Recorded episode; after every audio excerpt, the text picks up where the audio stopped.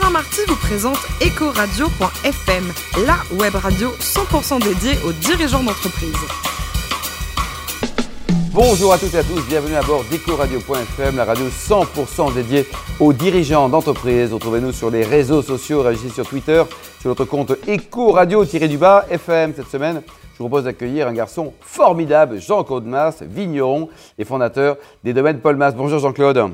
Bonjour Alain. Alors vous êtes né à Béziers en 1964, une belle école de commerce, lycéenne doublée d'un MBA, et votre premier job c'était à Miami au PE, au poste d'expansion économique en fait. Hein. vous occupiez de quoi exactement? Des produits français? Oui, la promotion des, produits de grande consommation. Donc c'était euh, la, gastronomie, la mode, les bijoux fantaisie. Euh, euh, c'était tout ce qui a à voir, tout ce qui était produit de consommation. Et, évidemment le vin. Et le vin? Et à cette époque-là, 22, 23, 23 Ouais, c'est quand même sympa, quoi. Un souvenir peut-être, Jean-Claude, de, balade en hélicoptère autour de Miami Ah oui, là, c'est parce que j'ai rencontré... Bon, on a un statut hein, quand on est dans un poste d'expansion économique, et donc tous les Français qui gravitent dans, le pays euh, nous voient un peu comme, quelque part, un peu des diplomates, ce qu'on n'est pas du tout, évidemment, mais on a la chance d'avoir un statut qui est, qui est respecté.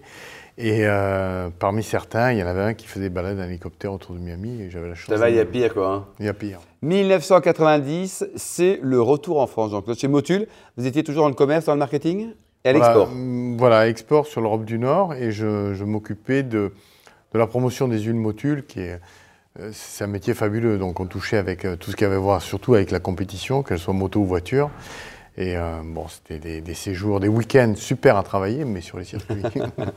fin 1992, vous allez embrasser le, secteur du vin avec euh, Bernard Magret. Alors, il paraît que ce n'est pas facile de travailler dans les vins et spiritueux quand on n'a pas d'expérience initiale en ce domaine. Bah, je pense que c'est un milieu très fermé. Donc, euh, soit vous êtes commercial, vous avez un carnet d'adresse et on vous embauche, soit vous êtes technicien, vous avez des des, compétences, une expérience euh, validée euh, de, dans, dans, le technique et on vous embauche. Mais si vous n'avez rien de tout ça, c'est difficile de, de, se vendre. Hein. Et vous, quand vous embauchez aujourd'hui, vous prenez également des gens dans la logique de la co-sanguinité? Ou vous laissez également, ah non, pas, une opportunité C'est un peu une des raisons du succès de l'entreprise. C'est que vraiment, je suis sorti du cadre. Vous êtes sorti du Et quel regard vous portez sur la formidable réussite de Bernard Magret? Ah, c'est quelqu'un qui, travaille beaucoup, qui est innovant, qui applique des méthodes. On va dire qu'il applique des méthodes. C'est quelqu'un qui maîtrise très bien le marketing, qui applique des méthodes, qui a, une, euh, bah, qui a, un, charisme hein, et qui est capable, qui est un meneur d'hommes.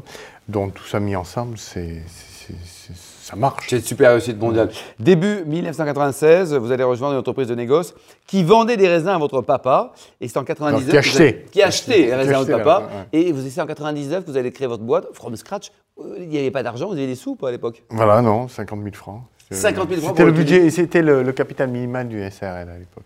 Et cette PME, aujourd'hui, elle a bien grandi. C'est une ETI, 55 millions d'euros de chiffre d'affaires, 190 personnes, 750 hectares de vignes en propre, plus 1500, on va dire, en partenariat. Vous vendez, Jean-Claude, combien de bouteilles aujourd'hui en moyenne par an? On est à 21 millions de, bouteilles équivalent 75 centilitres. parce que vous savez, dans les bouteilles, il y a des petites pour les compagnies aériennes, comme les 187 millilitres et on est à 24 millions en col. On parle en col dans nos métiers. Le col égale une bouteille. Voilà, le col égale une bouteille, mais elle palait d'un litre 5 ou voire plus, mm. euh, jusqu'à un plus petit à 187 euh, millilitres. Et vous avez différentes gammes avec également des crus et tout ça, ça des vins à différents Voilà, il y, a huit gammes. Il y a huit gammes. Moi, j'ai pris une stratégie qui est de dire il faut effectivement que le vin corresponde au marché mais un consommateur anglais n'a pas le même palais qu'un américain, qui n'a pas le même palais qu'un japonais, qui n'a pas le même palais qu'un français.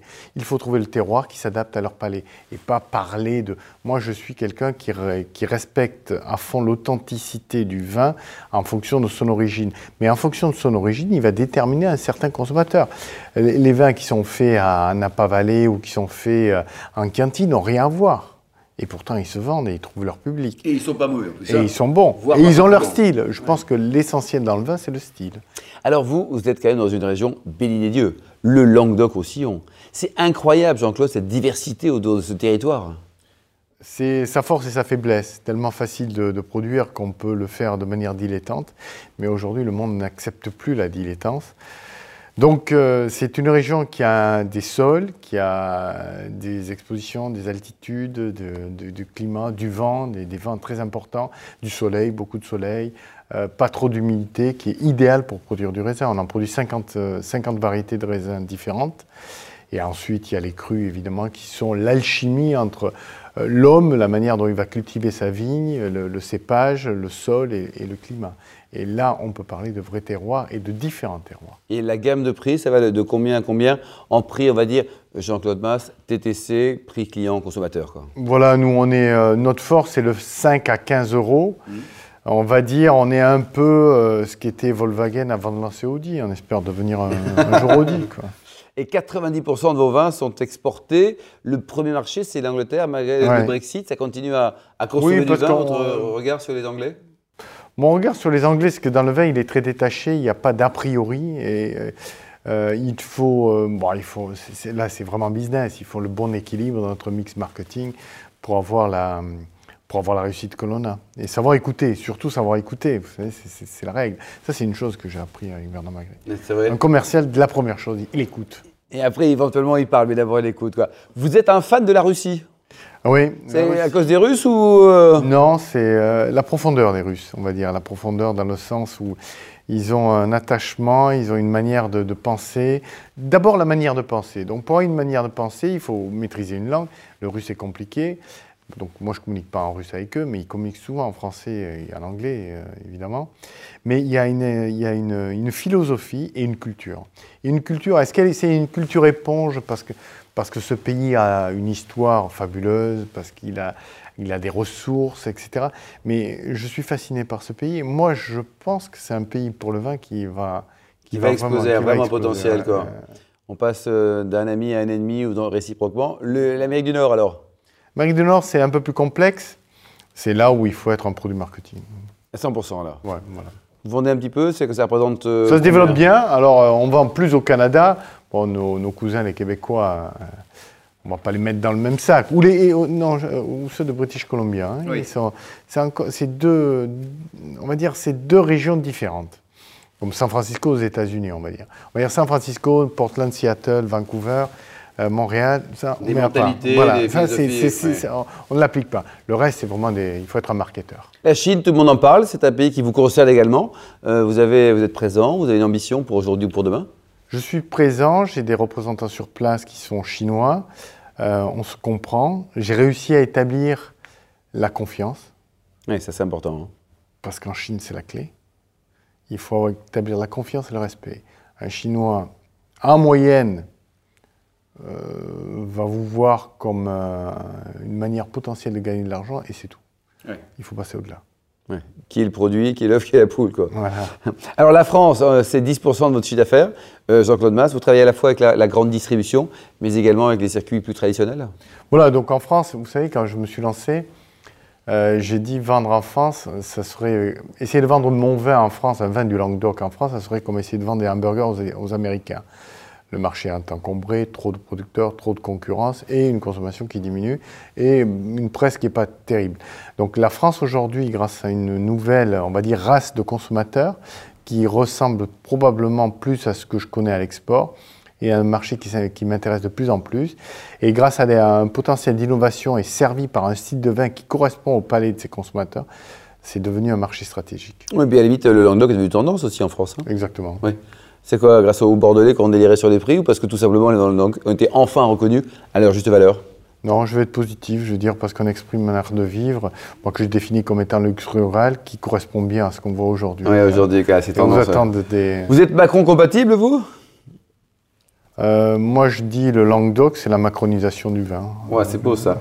Euh, en parlant de, GD, de grande distribution, il y a toujours des grosses tensions entre producteurs, industriels et distributeurs, ou ça va un peu mieux, ou c'est la bagarre tout le temps? Il y a de la bagarre, mais il y a une évolution parce qu'il y a une remise en cause aussi de l'autre côté. C'est-à-dire la distribution est en train de se remettre en cause, parce qu'elle le doit. Vous voyez aujourd'hui cette fusion entre le, le, virtuel et le physique. Euh, les nouveaux, il y a le, cinquième réseau de distribution qui est en train de se créer. Donc moi, ça me va très bien tout ça et j'aime bien. En fait, j'aime bien, euh, j'aime bien travailler dans des, euh, dans, des, dans des ambiances de remise en question. Et, quand vous voyez des Amazon, des Alibaba, ça, ça vous effraie ça. On sera peut-être tous morts, mais dans 30 ans, 40 ans, toute la grande distribution, toute la distribution générale va être modifiée, Jean-Claude. La nature est forte. Je pense qu'aujourd'hui, ils ont un, un peu d'avance. Mais euh, je pense que la distribution va se réinventer. Et il y a des gens qui ont des potentiels de distribution, des potentiels pour vendre nos vins, inexploités et insoupçonnés. C'est à eux de les découvrir et probablement de faire en sorte que les Amazon, qui sont en train de devenir un peu les mammouths de la distribution, au niveau mondial, trouvent des, des, des, sérieux concurrents, mais euh, des concurrents sérieux. Mais vous savez, c'est toujours pareil. Hein. Plus certains grossissent, plus il y a des petits qui arrivent pour manger un peu, prendre un peu. Et c'est très bien comme ça. Et, c'est très bien. Et c'est toujours comme ça. Euh, côté perso, vous êtes fan de moto. Votre rêve un jour, le Paris-Dakar, même s'il est plus en Afrique? Vous allez le faire ou pas Dites-moi? Ouais, on va essayer. Tiens, tiens. Non, on va essayer. C'est vrai Et euh, vous avez également découvert le Castellet, mais alors version voiture. Oui, version voiture. Bon, ça, c'est l'héritage de Motus aussi. C'est une passion. Quand j'étais en, quand j'étais en première, hein, euh, mon rêve, c'était de devenir pilote de Formule 1. Bon, j'ai vu que c'était un peu compliqué. Mais j'ai eu la chance de, circuler un peu sur le circuit à Nogaro avec M. Diviès, je me rappellerai toujours. Parce que je me suis craché en bout de ligne. Avec oh là Il n'a pas aimé. Il m'a dit T'es un pauvre con.